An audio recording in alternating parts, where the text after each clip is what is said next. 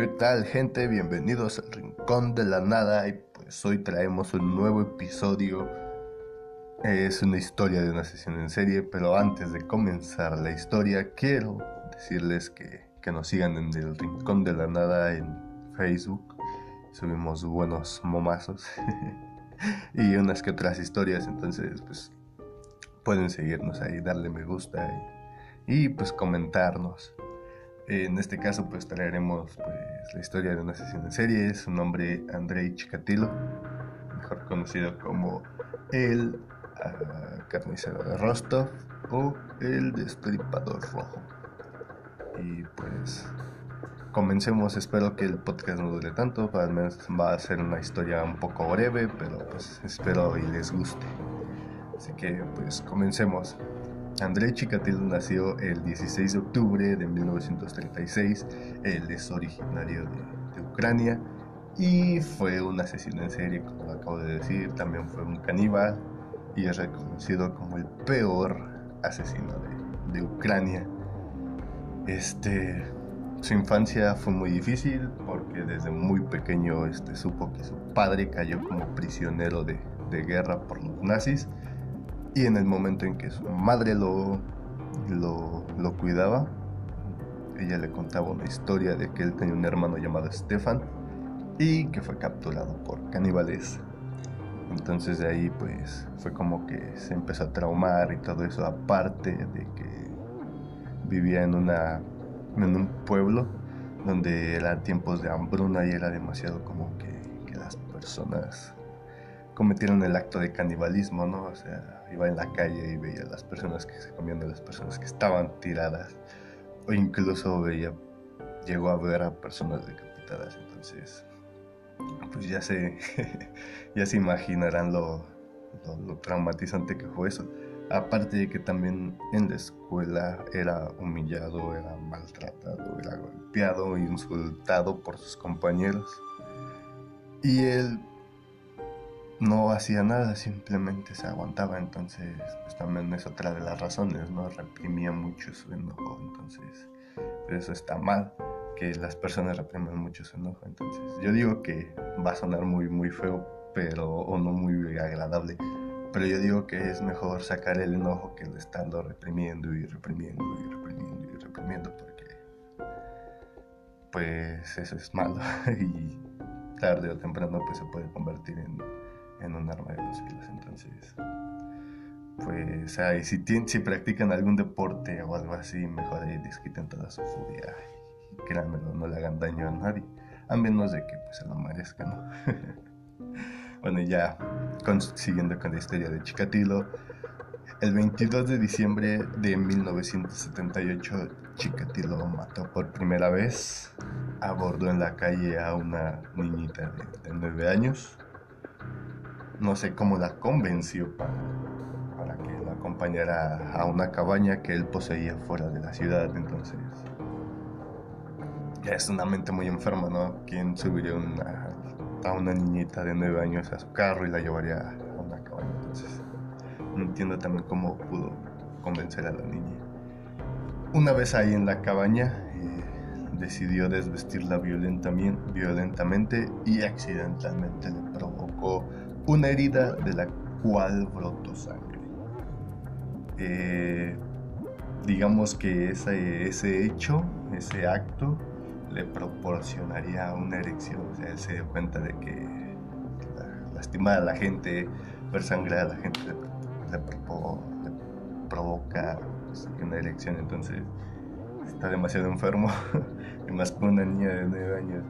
Entonces, de ahí eh, agarró un cuchillo y se lo encajó a la niña en el estómago. Con cada puñalada, con cada puñalada, perdón, él notaba que se acercaba demasiado al orgasmo y pues no cesó de hacerlo hasta llegar a la eyaculación. Entonces, ese fue su primer asesinato y ya se imaginarán de después de mucho tiempo, o estuvo laborando 12 años matando gente, mujeres, niños, entonces, ese fue uno de los primeros. A los dos días después, de este crimen tan, pues, tan aberrante y todo eso, así muy sucio, la policía encontró los restos de la, de la niña en el río cerca de la cabaña de Chikatilo. En ese momento la policía ah, intentaron interrogaron, interrogarlo, pero terminaron inculpando a otro agresor sexual llamado Alexander Kravachenko. Entonces, de ahí se habría liberado Chikatilo y prácticamente era el inicio de toda su carrera de, asesinatos porque fue de 1978 hasta 1990 que estuvo laborando entonces 12 años matando a gente y ahorita como les digo después de 12 años asesinando a personas el 6 de octubre de 1990 uno de los detectives que estaba en el caso el sargento llamado Igor Rybakov vio surgir a Chikatilo del bosque, vio, lo vio lavándose las manos y se le acercó y en ese momento vio que tenía sangre en las mejillas, ¿no? En ese momento no podría, no podía arrestarlo este, el detective Igor porque no tenía pruebas suficientes, así que solamente le pidió su documentación, todo eso. Y después de acto seguido,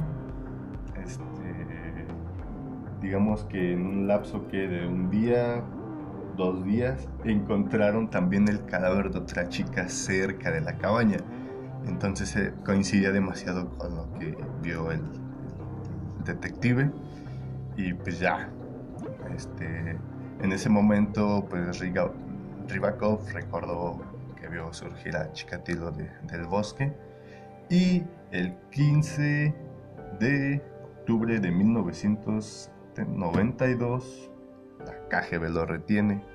Y en ese mismo año se le sentencia de muerte, este, bueno, se le sentencia a pena de muerte por los, por los, ¿cómo se puede decir? Por los crímenes de, de asalto sexual, asesinato y mutilación de al menos 52 mujeres, entre ellos niños y niñas menores de edad. Entonces,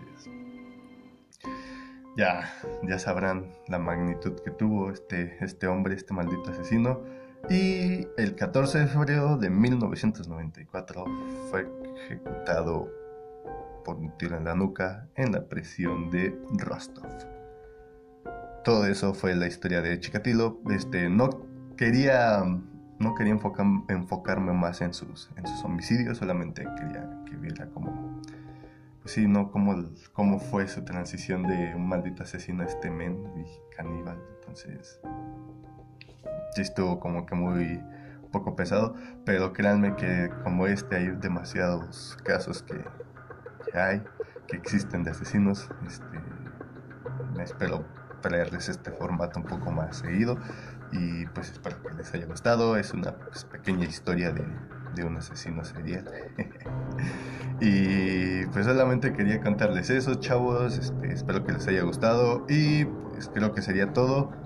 No olviden seguirnos en el Rincón de la Nada o en nuestras páginas privadas como Mane Nieve o Luis Myers, así en, Facebook e en Instagram. pueden seguirnos ahí, muchachos. Y sería todo, así que pues me despido. Espero que les haya gustado la historia y hasta luego. Que tengan una muy buena tarde.